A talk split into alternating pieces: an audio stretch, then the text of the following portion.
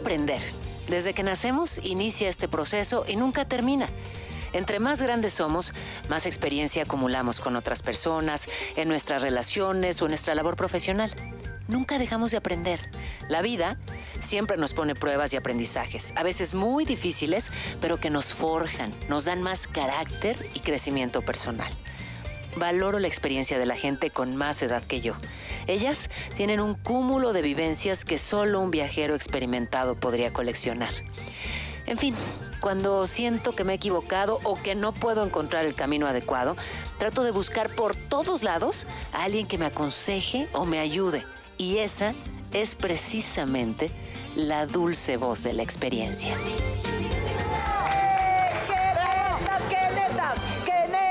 Divinas! ¿Por qué no cantan, mendigas? ¡Qué netas, qué netas! ¡Qué netas divinas! Gracias, boluda, gracias, mi amor. El coro. Es que te falta, te falta Jackie y Natalia, que son muy cantadoras, ¿no? Natalia, Jackie no es tan cantadora. No están- Jackie es más como... Como- este, Es aplaudidora. Es sí, aplaudidora. Un beso a Jackie y a Natalia que no están, pero... Yeah. Sí. Mira nomás, Lorenza. Mira la otra aplaudidora. Lorenza. Cantora, aplaudidora, Cantora, aplaudidora, ¿qué quieren? bebedora. De todo. Ah, no, ¿ah? ¿Eh? ¿Eh? Llévelo, llévelo, llévelo, llévelo. ¡Bárbara Torres! ¿Sabe que siempre quise venir a este programa? Y Ah, mira. Por Dios que siempre quería yo decía, ay, qué día voy a ir. Siempre Ah. quería venir, siempre, siempre. ¿Qué? ¿de Y verdad? suerte la nuestra. Pues Sí, sí, pero- no, no sé, bueno, a ver cuando terminemos. Ay, ¿para qué vino? Te dije que tan difícil no era, un dinerito y se arregla, ¿no? Ándale, ándale, ándale, todo, todo. Pues es que ¿Y las qué? cosas... ¿Qué novedad hoy? ¿Que ¿Tengo lipstick en mis dientes? No, No, está estás divina. Es que Estás dientes divina. divinos, tenés dientes de gracias. pasta de diente. Para que me contraten, Sí. mira. Divino, mira. Ahorita Ah, te bueno. Y tiene, y tiene divino gusto también. Fíjense, qué linda se ve. Y resulta que esto de dónde salió, cuéntame. Me lo regaló una amiga que adoro que se llama Léxica y son unos aretes, pero ahorita que me vestí como que me sentí que estaba muy cerrada, muy seria la, la camisa y dije, ¿y si me pongo mi arete aquí de collarcito? Y se ve, pero mira. Gracias, gracias. Eso es me- creatividad. sí, yo creo que tú me ayudes a decorarme y así. Feliz. A la, yo a la feliz. próxima me ensamblas tú. Yo te ensamblo, a, las, a todas las ensamblo soy feliz, porque sabes que aparte es muy chistoso eso, pero son enseñanzas de vida. Yo todo esto lo aprendí de mi mamá, de verla que se decoraba todo el tiempo y es exactamente de lo que vamos a hablar hoy, de las enseñanzas y de todo esto que nos va dejando la vida de nuestros padres, de nuestros tropiezos, de nuestros aciertos, nuestros errores y cómo nos va formando y cómo hay veces que decimos, "Uta, ¿cómo la cajeteé en esto, no? Pero O sea, es hablaremos parte. de nuestros maestros, un poco, oye, ¿qué es del Sí. maestro? Pues sí, los También. maestros, pero de vida. Tienes Maestros razón. de vida. Fíjate que, que una gran maestra de vida es una prima que tengo que, que era como la prima mayor que me hacía como bullying, ¿no? La prima mayor que se creía así mucho. Porque ¿La del vestido? la del vestido. Uy, y esa ¿qué vestido? una- eh, que un día llegó una graduación muy...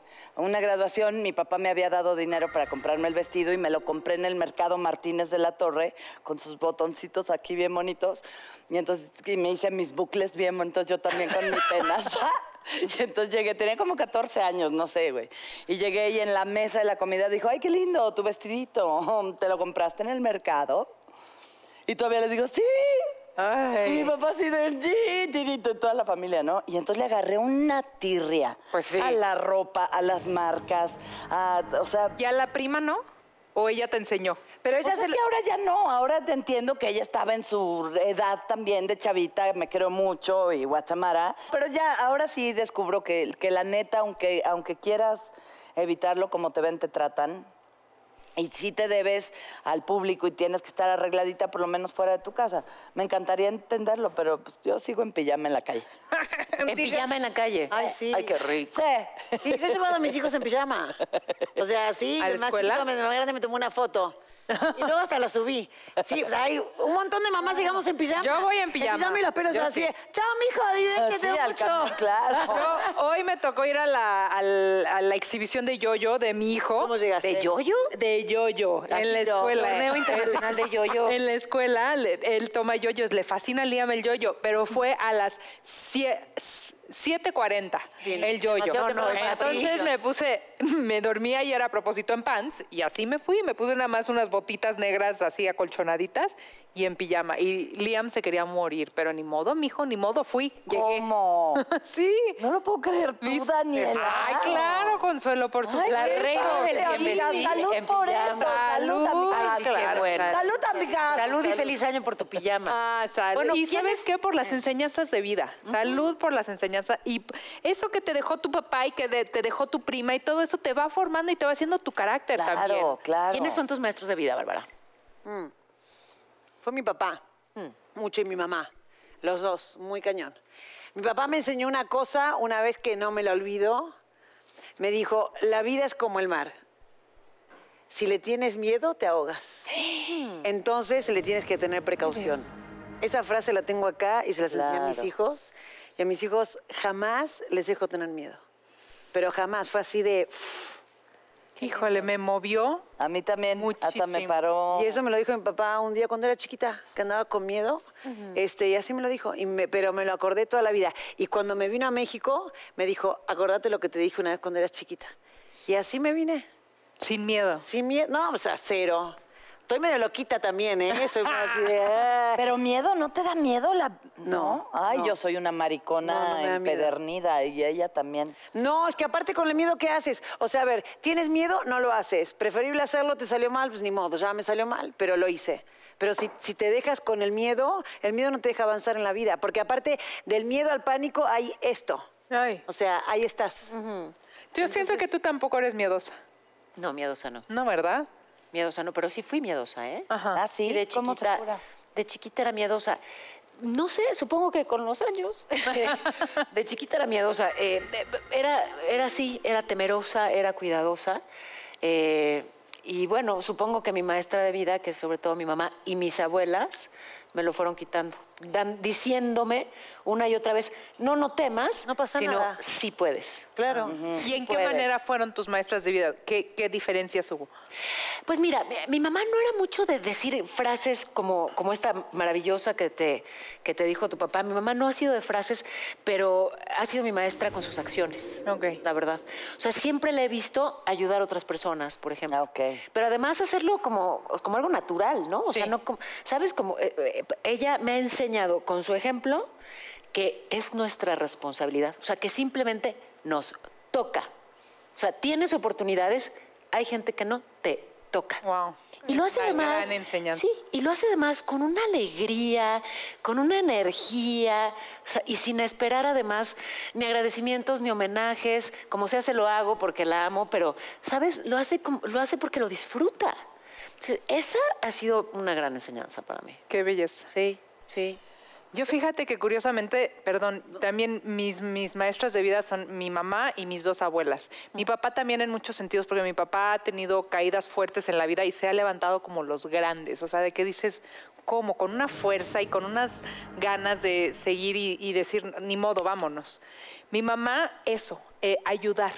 Ayudar porque sí, también muchísimo. Ayudar, em, ser empático, siempre tener una buena palabra para todo el mundo. Buenas tardes, ¿cómo está? Hasta luego, necesitas algo. Y mis dos abuelas de maneras muy distintas. Mi abuela paterna era una mujer muy elegante. Siempre, nunca la vi, la vi una vez en mi vida entera despeinada y vivía, o sea, pasaba mucho tiempo con ella. Siempre tenía el mismo peinado idéntico y solo una vez la vi con el pelo suelto y no la reconocí. O sea, siempre estaba perfectamente peinada, vestida, arreglada, las uñas, muy mucho saqué de, de ella de ese lado. Y mi abuela materna era muy artística, las artes, la lectura, eh, pintaba, todo el tiempo contaba historias, contaba cuentos, muy desenfadada, muy grosera, entonces muy dicharachera. Qué contraste, Y- ¿no? Y, y sí, agarré de, de todos ellos, fui agarrando cosas. Qué rico. Tu consuelo. Pues mira, sin duda mi, mi, pa- mi papá ha sido un gran maestro de vida. Mi hermana Lulú, Sí, la más, bárbara. la más de todas.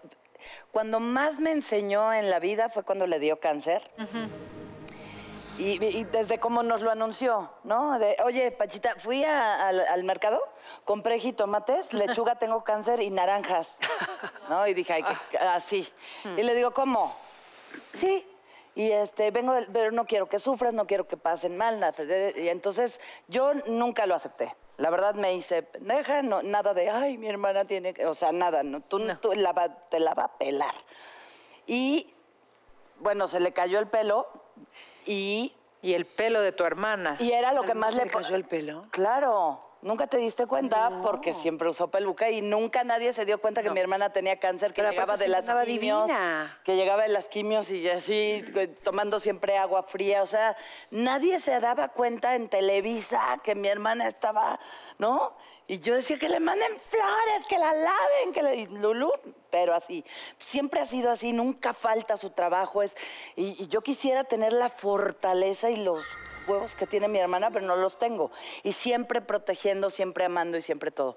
Pero me acuerdo mucho que hablaba con su quimioterapia antes y le decía, Kimi, Kimi, cúrame, amiguita.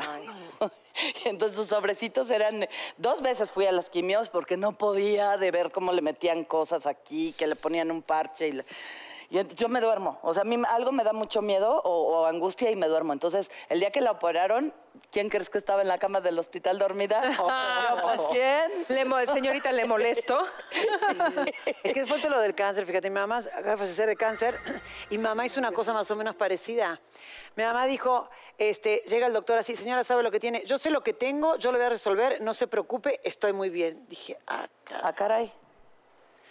¿Y lo superó? ¿Eh? ¿Y lo superó? No, pues ya se murió, pero estuvo tres años, se le dio del cerebro y no le pasó nada y se murió impecable, así divina. ¿Tú conociste a mi mamá que vino Claro, al foro? claro. Y divina, pero aparte con unos el así de grandotes. cerebro? Le hizo metástasis. Ah. Y con unos así de grandotes que no te das una idea y dije, ching. Así se Wow. vive la vida. Pues así tengo que ser yo, o sea, Claro. que voy a andar llorando, pues ni loca. Y hasta el último momento, ella se quería ir con mi papá en realidad, porque lo extrañaba mucho. Pero hasta el último momento fue así y esa fue una super lección, fíjate, mi mamá. ¿Verdad muy que cañona, sí? Pero muy cañona, muy cañona. Claro. Muy. Qué bárbaro, lecciones de vida. Son lecciones fuertes Claro. que te enseñan. Y, y eso le estoy enseñando a mis hijos, fíjate. Ustedes tienen que ser fuertes, no pasa nada. ¿Qué te pasa? Nada. Claro. Pues es sí. que sí me pasa, mamá. No pasa nada, te caes, te levantas, ahora de lo que sigue, va, vámonos, a ver, ¿qué pasa? Eh, eh, eh, eh, eh, eh, eh, eh, ya eh, chavito eh, Es que es cierto, así es. Oye, pero déjenme contarles, nos vamos a un crucero Ajá. y Lulu con su peluca y yo, chihuahua, o sea, tú no eres tu pelo, Marilu, le decían, tú no eres tu pelo, déjalo, libérate, ya, ya llegará. Le creció la mata hasta acá y ahora lo tiene chino y la fregada. Pero estábamos en el barco y unos aironazos y de repente güey, sale volando la peluca. No, Y Lulu, ¡ay! muertas de la risa todas. Y entonces le digo, ¿ves? Te la quitó Diosito, te la arrancó Diosito para que ya, Ya, te liberes de todo eso. No a la noche, ya traía la peluca que ¿Y de dónde sacó? Y divina, toda producida con chinos y flores, así. Te lo juro. Ah, o sea, salió volando de que no la agarró. volando, pero no cayó al mar la peluca. Ah. Cayó dentro del mismo barco y ella anduvo por todo el barco toda la Hasta que la tarde encontró. su peluquita. Mi amor, claro. Lulu, No, ¿qué es que ha Ay, sido vamos maestra a mandarle un beso a Lulu. para todos? muchos, un sí. beso a Lulu. A su hermanita grandísimo, Lulu. grandísimo. Ha sido maestra para todos los que la conocemos y la Sí. queremos. ¿Verdad que Te mandamos de besos, Lulu. Muy, muy Tenemos que ir al corte. Oigan, no se vayan. No Tenemos se unos vayan, invitados. tenemos otros maestros. De... Ay, sí, maestrazos. Quédense.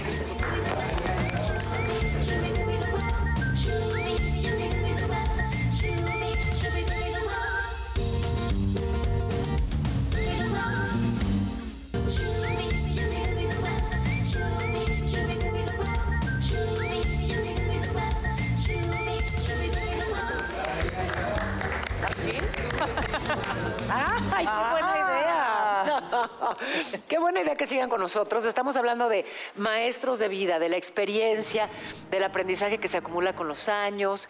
Y, uy, tenemos invitadazos. Uf. Uf, qué emoción. Está con nosotros un actor, bueno, tiene más de 50 años de carrera, ha hecho decenas de películas, decenas de telenovelas y es además muy querido y entrañable. Bienvenido, señor Eric del Castillo. Bravo, qué ¡Bravo! Qué fortuna que viene y justo hoy, ¿no? Exactamente.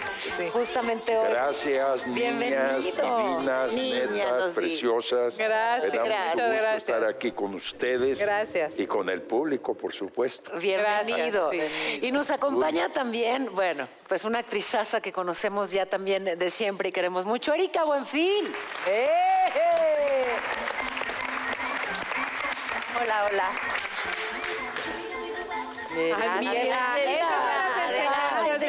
por favor, no, no se tiempo levante, esperando. ¿Cómo estás, chicas. Erika? Bueno, la saludo así, Gracias de por lejos. venir, gracias, gracias. Gracias Oigan, qué tenerlos, bienvenidos. Pues para nosotros es un placer y más para mí estar entre tantas muchachitas bellas y divinas.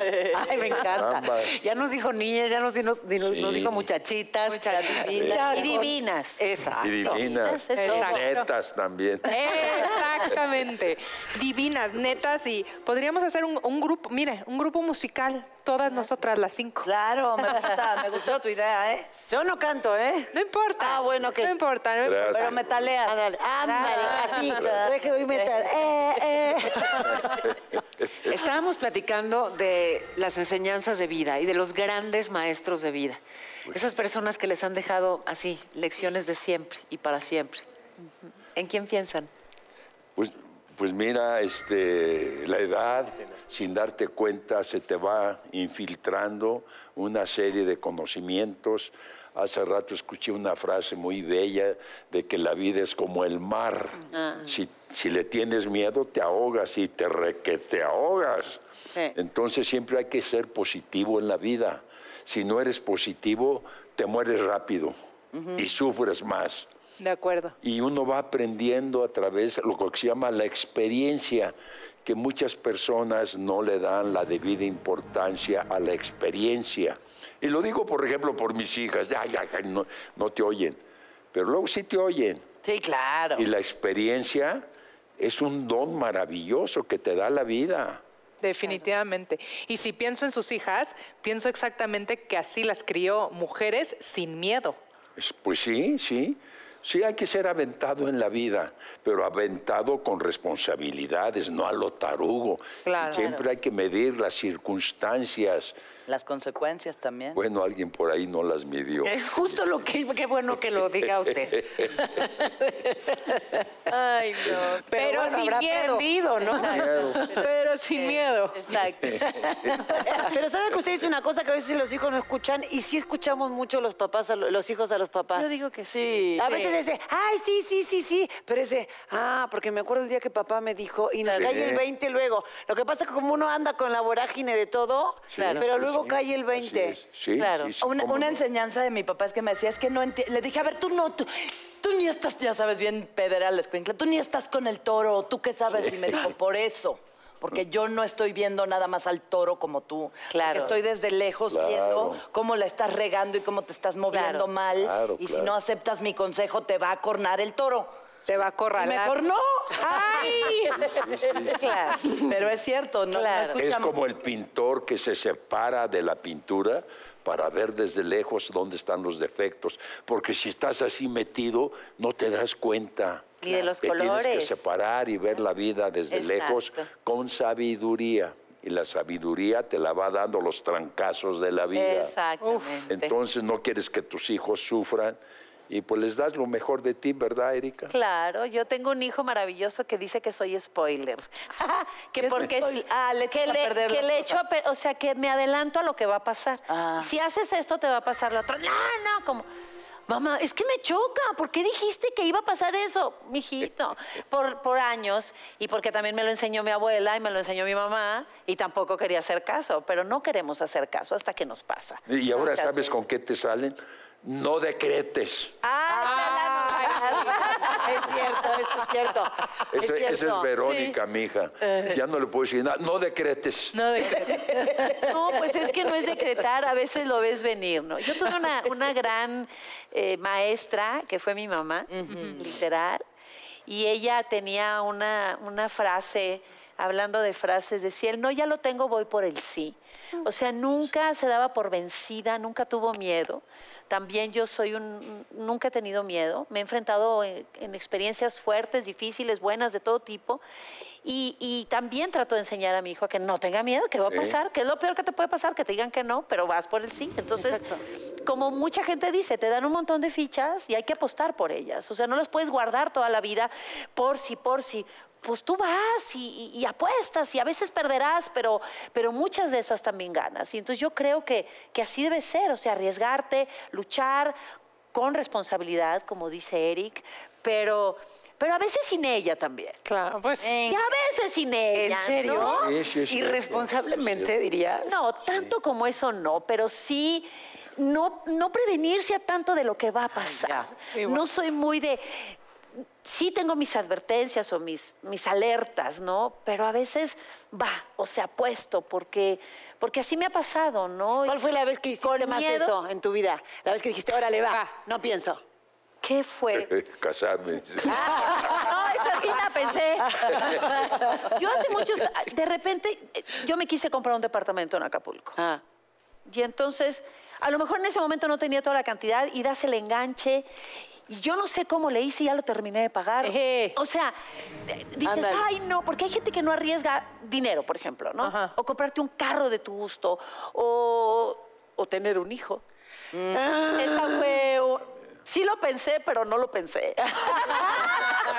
o sea, creo que muchas cosas son así, ¿no? El, el simple hecho de salir al teatro con un teatro lleno, si te pones a pensar que te van a ver y que si te van a Sí, no, no, no. criticar y que si el de al lado no le pareces, pues no lo haría nunca, ¿no? Entonces yo creo que también hay un Hay arriesgue. que jugársela. Hay que jugársela a veces. sí, sí. Oye, y se la están jugando ahorita en el Ah, teatro sí, ustedes, no me digan que precisamente. no. Exacto. Qué, qué- qué bonita obra. Bueno, sé, sé de lo que se trata, pero cuéntenos, cuéntenos de qué, de qué va. Pues es una historia muy padre, es la historia de una psicóloga eh, que, que no cree en Dios, que ya es atea porque le han pasado muchas cosas en la vida negativas para ella y de pronto dice Dios ya no ya todo lo que está que va a pasar está en mis manos y no cree en Dios y esa noche va a recibir a un paciente a pesar de que ella es psicóloga de niños, pues le va a dar una oportunidad porque el señor que la cita le dice que, que si no la recibe va a pasar algo terrible.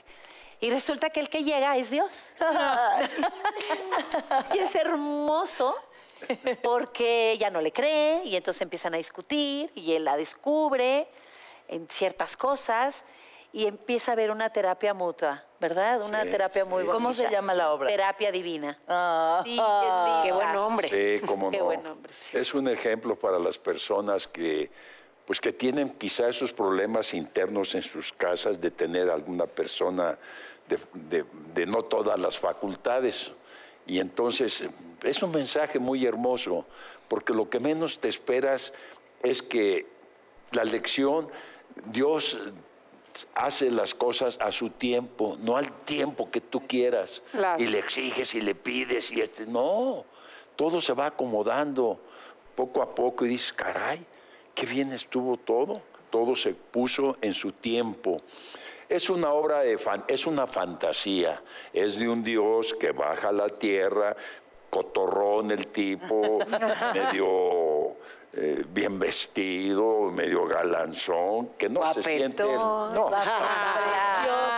Con una voz divina, una voz divina. sígale, sígale. y entonces este, viene a buscar una psicóloga porque quien le pide consejos porque ya no sabe qué hacer con el hombre. Ya el hombre se le salió de la manga, ya está loco el hombre, bombas atómicas, guerras, todo esto. Y él dice, bueno, yo nomás les echaba tantita lumbre a Sodoma y Gomorra, pero era una cosita chiquita. Pero ustedes con la bomba atómica y se matan y guerras y, y dicen que creen en mí y que crean religiones, Ajá, todas andan mal, en fin, este, siempre están pidiendo cosas diferentes y siempre hacen guerras en nombre de Dios. Entonces viene a buscarla a ella, pero viene él según a una terapia Ajá. y yo le doy la terapia a ella también sin que se dé cuenta.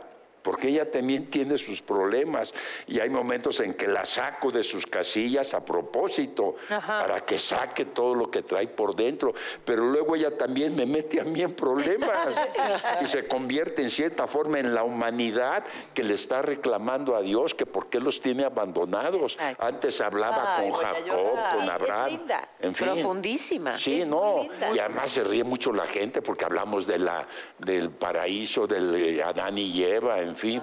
Pero tiene unas cosas que te ponen a El cierre es pensar. bien bonito cuando Sí. ella se enfrenta a él y reconoce que terminan, no toma una decisión que, que es eh, suicidarse gracias a que confió en que en ese momento se le aparece Dios. ¿no? Órale. Entonces es, es bien bonita. Al final la gente hace, ¿no? Y hay un silencio que dice, están poniendo atención. Claro. Porque de pronto tomamos muchas decisiones, hablando de decisiones, pero como que el único refugio al final es Dios, ¿no? O, o algo que te frena, algo. Y entonces ese es el... Poder superior. Un poder superior. Es que sabes que, Erika, perdón, ahorita que hiciste exactamente eso, ¿no?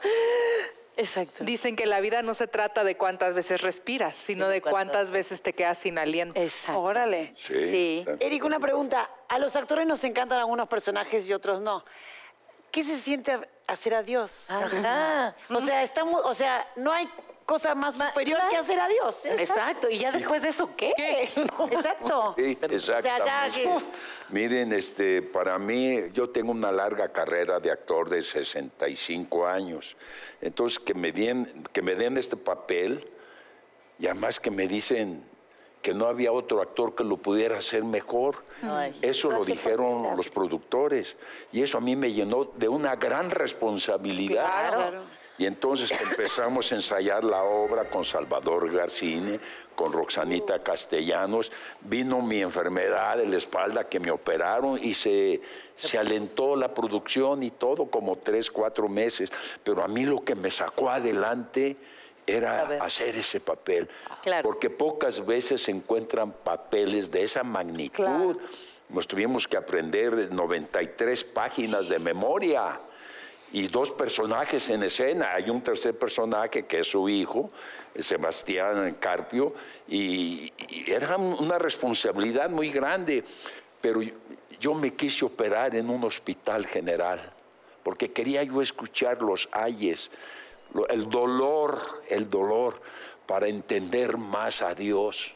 Ah, De verdad. wow. Y, este, y entonces lo que me mantuvo vigente y con esperanzas era este personaje. Que como me sentí, desde luego es una fantasía. Yo no, ni remotamente me siento Dios, no para nada. pero es el personaje. Pero este, bueno, fue para, es para mí la cereza en el pastel de mi larga vida como actor. ¡Ah, qué bonito! ¡Vamos a verlo! ¡Vamos a verlo!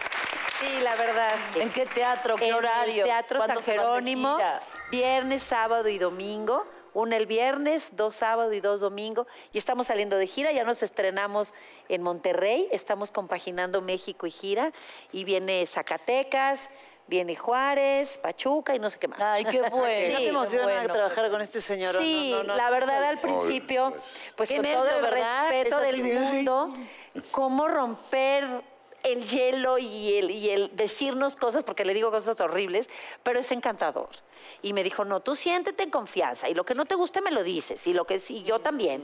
Y entonces somos muy buenos compañeros y la gente dice, es que se ve que, que se llevan muy bien. Es lo más importante. Claro. Estamos dos en escena, sería horrible. Oigan, netas divinas, ustedes saben lo difícil que es convivir puras mujeres en un escenario. Exacto. Hay que ser muy, muy sabio para llevar buenas relaciones. Yo una vez hice una obra de teatro que hasta una úlcera me salió de los corajes en los ensayos y no duró más que una representación por las actrices que se faltaban el respeto entre sí y se acabó la obra. ¿En Y serio? los hombres nomás nos mirábamos así. Ahora, si no tenían buena convivencia estas señoras que no vamos a decir quiénes son. No, Ay, sí, hay que Porque saber. todo el, no, pues yo todo el chal. Pero en todo caso, oye, puede a lo mejor no haber una, digamos, química, pero si eres profesional, respetas el escenario. claro. Sí. Es Creo. que, pero yo creo que en esta profesión, yo no creo en la química, crearon la inteligencia. Porque si cada quien tiene su química, pues a lo mejor tu química no funciona con la de ella. Pero tu no sé, inteligencia puede no sé. que- Hay que usar la inteligencia, eh, entender a tus, querer a tus compañeros, Como son, respetarlos. yo cuando hacía escenas de desnudos, este, yo me preocupaba más por ella y hasta la tapaba y la cuidaba y que no hubiera nadie, y, en fin, le ayudaba. ¿Por qué? Porque hay que respetar, el trabajo es divino. Lo que nos Sagrado. levanta en la vida, aparte de tu, de tu cariño familiar, es el trabajo, Claro. Sí. sobre todo para nosotros. Realización, por supuesto. Porque aquí, mira, yo he visto caer a tantos compañeros a través de la carrera que ¿dónde están? Unos ya están disjuntos, ahí no puedes hacer nada, pero otros por su carácter, porque no tienen vocación, se llegan a esta carrera artística por otras razones ajenas a una verdadera vocación. Vienen porque son bonitos, porque ganan dinero, porque quieren fama, en fin, pero menos para respetar la profesión y saber entender la profesión de actor. No siempre vas a tener los papeles que tú quieres. lo que dice Don Eric, tener paciencia, porque eh, es como, empras- empiezas una telenovela y es como entrar a un crucero y son tus compañeros de viaje, se acaba la telenovela y no los vuelves a ver hasta otro nuevo Claro, proyecto, novela, teatro, lo que sea. Entonces son tus compañeros de ese camino y hay que llegar al fin, nada más. Claro. De acuerdo. Sí, sí, sí, sí. Pero también pasa en todo, ¿no? Perdón, porque nosotros porque la gente sabe lo que hacemos, pero en las oficinas, en los consultorios, Sí, en todos claro. lados, también pasa. Y luego llegas Ah, y sí, una secretaria no le habla a la otra, entonces, Sí. y no le di la Ah, cita claro. porque ella no me avisó. Y Sí, señorita, sí, ¿qué sí, le sí, hago? sí, sí, sí. O sea, ¿cómo consigo todos los teléfonos del hospital? No puedo. Exacto. Se llama Es que convivencia, Convivencia. convivencia armoniosa, amable con todos, porque como dice ella, vas en un barco en la vida, a veces se suben unos pasajeros, otros se caen al agua, Exacto. porque no sirvieron, y el barco sigue adelante con los, con los buenos navegantes. Claro. ¿No sienten los que estamos, todos los que estamos en esta mesa, tenemos hijos? ¿No sienten que nuestros mayores maestros de Sí, vida son los Sí, yo iba a decir eso hace rato. Ese O sea, cuántas enseñanzas todos los O días te en recuerdan todas las edades nos ¿no? dan, ¿no? Sí. Yo, o s- eh, Liam, Liam, mi hijo, el otro día, él, él en la noche tiene mucha ansiedad para dormir, le cuesta trabajo dormirse. Es como yo. Y, y estaba el otro día, asaltaron el, el restaurante de unos amigos y mi esposo y yo estábamos viendo el video, ¿no? Como preocupados. Y entonces Liam quería saber de qué se trataba y yo equivocadamente le inventé algo. Le dije, no, es que estamos viendo un video de quién sabe qué, y él lo supo. Y esa noche tenía mucha angustia. Y me dijo, es que mamá, tú estabas viendo un video de un asalto y no me quisiste decir. Y entonces yo tengo, no sé qué pasó, en dónde fue, fue en nuestra casa. No, o sea, él ya, Ah, empieza claro. a Claro, Y peor. le digo, es que sabes que mi amor, cuando a ti, como a ti te cuesta mucho trabajo dormir, no te quise contar porque te da angustia. Y me dice, ma, así me lo dijo, me dijo, me da más angustia las cosas que no me dices que las que me dices. Exacto. Porque entonces no puedo entenderlas. Claro, claro. Fue y le dije, tienes toda Claro. la razón, ¿no? Y en ese momento nosotros, por quererles ahorrar, ¿no? El El, golpe. el spoiler, como dices. mamás, pero spoiler. para mí, sin duda, todos los días de mi vida, desde que nacieron, mis mayores maestros de vida son Liam y Julian. Sí. El mío, hablando de los hijos, tiene exactamente 14 años, en la edad de lo que los bulean. Y entonces me mandan llamar porque los niños me lo atacaban o me le decían cosas y él no tenía ningún tipo de reacción y trataba. Y le digo, mijito, ¿por qué no reaccionas? Mamá, es que es muy alto. Si yo le pego, lo tumbo y me van a reportar a mí. No, mijito, pero no te dejes. Y entonces los maestros, en realidad es muy raro, es importante que el niño vaya a una terapia, a lo mejor tiene algún. Bueno, ok, vamos a hablar con el niño, no sé qué. Corte a la siguiente, le hace una a la maestra y entonces él no se deja. Entonces me vuelven a llamar. Les digo, pues ¿quién las entiende? Primero porque se deja y ahora porque no se deja. Nosotros ver, éramos tres hijos y decían, a ver, los mayores hagan esto. Y yo era el del medio. Iba para acá. Los- a ver, los menores, hagan. Yo, yo siempre estaba en medio. Claro. ¿Qué friega me daba? Claro. Hasta que protesté un día, oiga, ya, no, me- no me agarren de... ¿Dónde vamos los del medio? Pues sí, ¿para, para qué lado me voy? Y yo cuando descanso. Sí, sí. Sí. Pero estoy contento con la vida. Estamos muy contentos. Mi familia me ha dado muchas, me ha llenado de felicidades y de orgullo. Tengo un hijo de mi primer matrimonio. Este, hay cierto relación. Todos en la vida tenemos un prietito en el arroz que Dios te lo pone a propósito para Esas que son te- las lecciones, eh, para que vayas midiéndole El agua a los camotes. el agua a los camotes, ¿no? Y, pero en realidad soy una persona muy feliz, con trabajo, me siento realizado, que a mi edad, 84 años, Mm. sigo trabajando. Admiro mucho al compañero López Tarso, Claro. que también Claro. es un señorón y con una memoria para hacer tres obras al mismo tiempo. Qué bárbaro. Yo quiero hacer cuatro. Aquí nadie se va a quedar atrás. ¿Y cuál fue la... Ay, perdón, Pau, perdón. No, no, no. eh, ¿Cómo, cómo transmitir la experiencia? ¿Cómo, eh, vaya, porque muchas de las veces aprendemos, claro, de nuestros propios errores y de los golpazos que nos llevamos en la vida. Pero podemos, si vivimos un golpazo, transmitir ese conocimiento, esa experiencia a los demás. Pues mira, es, eh, hay que saber hablarles también. A veces hay que hablarles muy fuerte y a veces hasta darle una nalgada. Yo a Kate un día le di un cintarazo en las nalgas. Sí. Sí, porque me, me dijo una grosería y no lo digas. Y me la dijo otra vez, ah, bócatela, santo remedio. Eran otros tiempos. Sí, sí, era. Sí, a mí mi profesora de piano me enseñaba así con una varita. Yo tocaba el piano y se me bajaban las muñecas y con una varita me decía... Y era, ay, otra vez. Y luego te pegaba con la regla acá arriba. Oh, sí, sí. Pero no, pero no era de dolor. No, pero aprendías que tenías que tener las manos ahí arriba. Pregúntame si bajo las manos cuando toco el piano. Jamás. A ver. A ver. Antes existía la máxima de que la, la, ¿cómo? la educación entra con las letras entran con sangre. Y eran unos reglazos y unas nalgadas y unos en las escuelas tenías que poner Eh, la mano. estaba la idea, Quien bien te quiere te hará llorar. Ah, no, eso sí. No, no, La no, chancla no, veloz, ¿no? A mí de verdad nunca me pegaron. Sí, sí. ¿Será que por eso estoy como estoy? Ay, A sí, mí no, no me saliste pegaron. bien. A mí me pegaron. me dieron mis chicotas sasazos, güey. La única vez, fíjate, de- hablaban el otro día de la, de la chancla y su El potencial poder de la educativo, ¿no? El poder. ¿Sabes? El, el poder formador de la chancla. Exacto. La verdad es que mi mamá nunca fue pegar, nunca me pegaron, pero sí me acuerdo que alguna vez ya más grandecita, este, llegué más tarde de lo que me dejaban. Y entonces, porque no sé, la vida no es fácil, el ballet parking, me da igual, llegué tarde. y entonces ¿Cuál es parte? ¿Dónde creímos? no llegaba a la cuenta, en fin, no te sabría decir cuál pretexto usé, pero llegué tarde. Y entonces estaba en serio mi mamá muy enojada y me dijo, Paola, es que yo mañana tengo que empezar muy temprano y no me puedo dormir hasta que tú llegues. Y si tú no respetas mi sueño, yo, yo no voy a respetar el tuyo y entonces no sé qué y tal.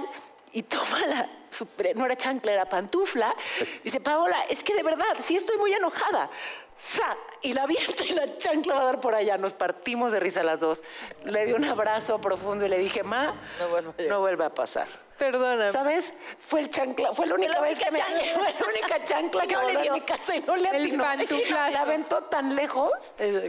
Supongo que con la intención de no pegarme. Claro. ¿viste? O sea, claro. fue- Era su enojo, quería. Exacto, sacó su enojo, pero usó sus palabras y, y creo que el argumento también puede servir, ¿no? Claro. O sea, me hizo ver que iba a estar al día siguiente ella como chancla, porque yo no la dejé dormir. Claro. Y, y perdón, sí hice conciencia y no me tuvo... Qué hermosa Eres niña. muy Yo- buena yo estuve qué tratando importada. de hacer un examen de conciencia si hice bien o hice mal. Yo no me siento culpable de lo que las nalgadas que le di a mi hija al cintarazo. No me siento culpable porque a fin de cuentas tengo unas hijas muy buenas. Keitita es una hija extraordinaria. Verónica también. A Verónica siempre lloraba cuando terminaba con los novios, porque tuvieron 500 novios en la casa. Yo les, les decía como en el teatro, primera llamada, segunda llamada y a la tercera ya tienen que salir. Exacto. Pero Verónica antes tenía yo que esperar a que acabara de llorar en la escuela antes de que entrara, porque lloraba por todos los novios. Y hasta la fecha. Con esa imagen... Ah, Con esa imagen así del de llanto. grandota. No, hombre. Sensible, sensible. Keitita, esa es tremenda. Esa, esa, esa es, es de carácter. Una vez en un antro, que ahora le llaman antros, este, alguien le agarró las pompis a Verónica y se puso a llorar y, y llegó que... ¿Qué, qué te pasa? ¿Qué tienes? No, pues es que fulano me pegó. ¿Qué? Fue ¡pum! Que lo noquea del trancazo al cuate este al suelo. Ándele. Sí, y los, eh, Keitista defendía a Verónica, que está era dos metros. Pues sí, ah, son hijos diferentes, pero me siento muy orgulloso de mis hijas y de mi bueno. hijo. Qué maravilla. Oiga, nosotros tenemos que hacer una pausa. Es Sí. cortita, no se vayan. ¿Seguimos platicando? Claro. Sí. Yo quiero Ya saber. venimos.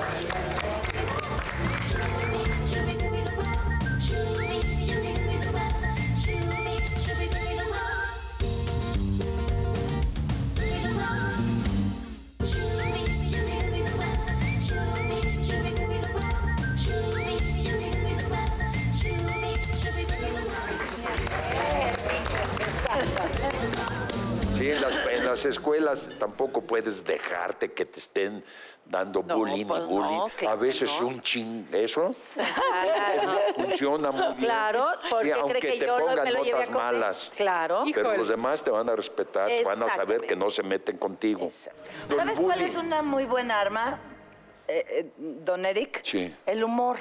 A mí me Claro. chingaban mucho, me chingaban mucho en la escuela y me decían dientona. Y entonces, si les das el gusto de enojarte por lo que te dicen, Exacto. más te siguen. Entonces me decían, ¿y tú qué? Pinche ya, güey. Yo sí, ¿verdad? Con mis dientes de caballo. y le hacía más. Sí. Y los desarmaba porque Claro. no me ponían de Sí. malas ni me hacían También. daño. Claro. También y que la desmadrada y que no sé qué. Entonces, no, como no podían hacerme encabronar, Sí. pues ya el bullying no les servía de nada. O sea, te decían desmadrada porque no tenías a tu mamá. Eso les daba mucho coraje que yo estuviera en, en- en el Ay, Festival del. Día de las Madres con un personaje importante si no tenía una mamá que me fuera a ver. Entonces, ay, sí, porque Consuelo si ella ni tiene mamá? Ay. ¿Por qué le dan el personaje a ella? Ah, no? mira, qué cruel. Sí, eran, eran crueles. Muy. Sí somos. Los niños son crueles en la escuela. Muy. Entonces, Sí, sí. Si les das el poder de enojarte o de entristecerte, si les demuestras que te vale gorro y sí, no tengo madre y préstame a la tuya y chingala. Ay, ¿qué tal? La cosa bien bonita, ¿ves? Claro. Mi hijo tiene, le, quiso el pelo muy pelón y tenía como un pedacito sin pelo y que De tenía alguna co- descalabrada. como una de algún golpecito y entonces, ay, mamá, ¿qué tengo? ¿Qué tengo? A ver, déjame ver porque se vio en el espejo y tengo ahí como una calvita. Mamá, me van a decir, a ver, espérame. Y entonces le veo ahí, le digo, no, pues no tienes pelo, como que fue un golpecito o algo. Le dije, mira, si fueras futbolista, le dijo, así como, como le dicen al Chicharito, Javier el Chicharito Hernández, tú serías Nicolás la pelonita, Buenfil. ¡Mamá!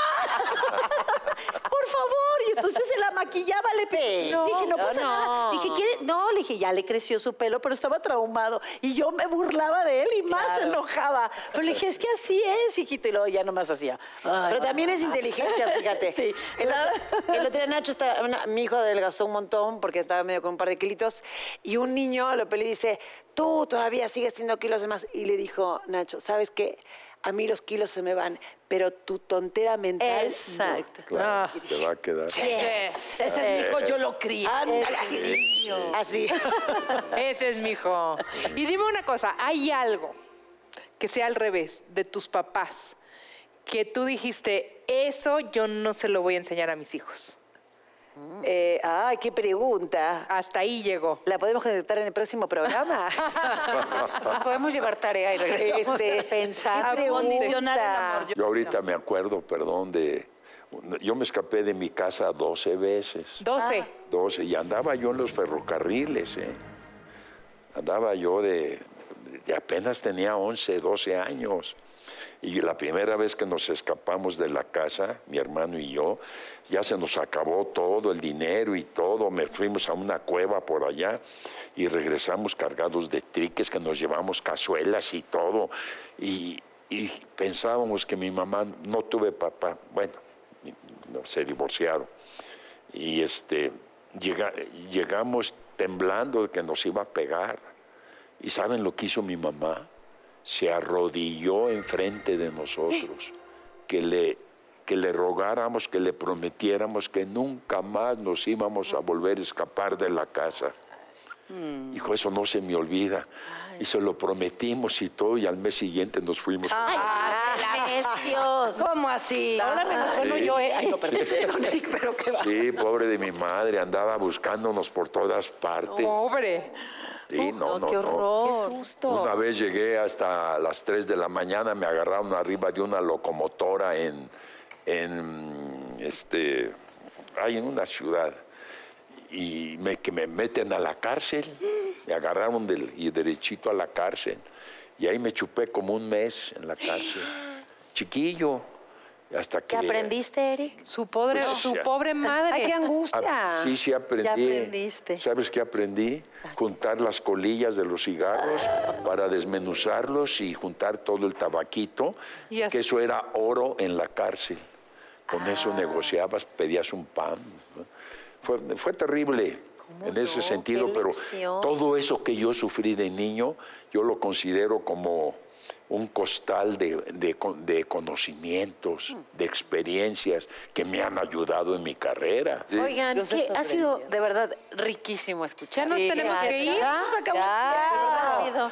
Qué bueno que se quedó la pregunta Te, vas, te llevas de tarea, ¿eh? Ah, Tienes tarea. Es que me quedé pensando, dije, a ver ¿Qué? A ver, no, si no te vayas si la tienes no. ahí. No, mira, ay, ay, ay, no me Ándale. No me a No, mi mamá venía de trabajar y todo, tra- mi mamá y papá trabajaban juntos, en- tenían su empresa y todo, y llegaba muy cansada. Yo estaba, ma, necesito esto, ma, necesito, porque era así de chiquita, chingaquerita, así, muy cañón. Bueno, y entonces se- me acuerdo que se, se iba al baño y me decía, a ver, me tenés harta, voy al baño y no quiero escucharte. Cerraba la puerta y yo empezaba, ma, pero también necesito, atrás del baño, güey. Ma, pero también necesito. Sí, Y era así de torturante. Y mi hijo, el más chiquito, me lo hacía. Yo dije, no le voy a decir que me tiene harta, no le voy a decir que. Bueno, Manolo, ahí salgo. ¿A poco no? y me acabo de acordar de eso. Y yo sí me angustiaba mucho eso, fíjate. Mira. Era una angustia que decía, ¿por qué mi mamá me cierra la puerta del baño? O sea, no se quería ir al baño así con ella a meterme a hacer popó y a contarle. Y a que te solucionara ahí en el trono. Pues yo creo. Te solucionara las cosas. Yo creo. La Y plastilina. le, ándale, y le contaba y todo. Fíjate, y nunca se lo hice a mis hijos. Y luego Manolo me habla por la puerta del baño. Y yo estoy así en el baño y Manolo, ma, lo que pasa es que me peleé con no sé qué. Bueno, Manolo, ahí voy. No, no. Manolo. Oye, nuestros hijos nos van a adorar, ¿eh? Con todo lo que ventilamos hoy. no Ay, van bueno, te, te amo. Algo que tú no quisieras, digamos, pasar de esa generación a la de abajo. Este, yo no, re- a mí me regañaron mucho. Fui una niña que me regañaban hasta, o sea, mi mamá era de impulsos y no sabía, no, de verdad no escuchaba por qué a veces tomaba ciertas decisiones. Y entonces de la nada regañaba y juzgaba, era demasiado. Y entonces fue dura, dura, dura, pero a veces llegó a, a grados de que decías que ni siquiera dio tiempo a que madurara lo que pasó para que te castigara, ¿no? Y yo trato de ser como muy comprensiva y trato de escuchar mucho realmente lo que pasa a Nicolás. No que todo le dé la razón, pero trato de no actuar por impulso. Eh, por como yo lo hubiera hecho, sino a ver cómo lo haces tú. Y me ha ido mejor.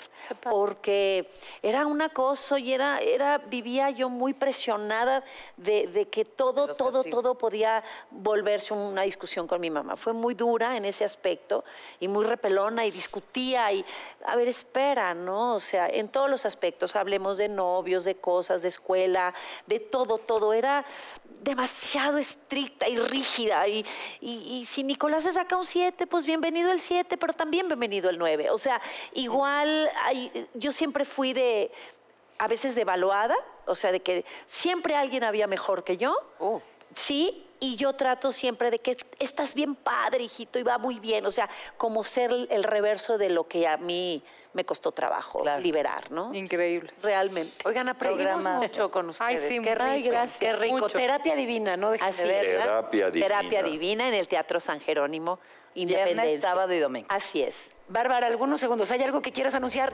Sin presión. Tenemos Eh, Lorenza. sí, tenemos Lorenza, todos los viernes a las 11 de la noche por las estrellas divino. Y si no lo pueden ver en Blim, y si no lo pueden ver en televisa.com, y si no me hablan por teléfono, les paso el link. Muchas gracias.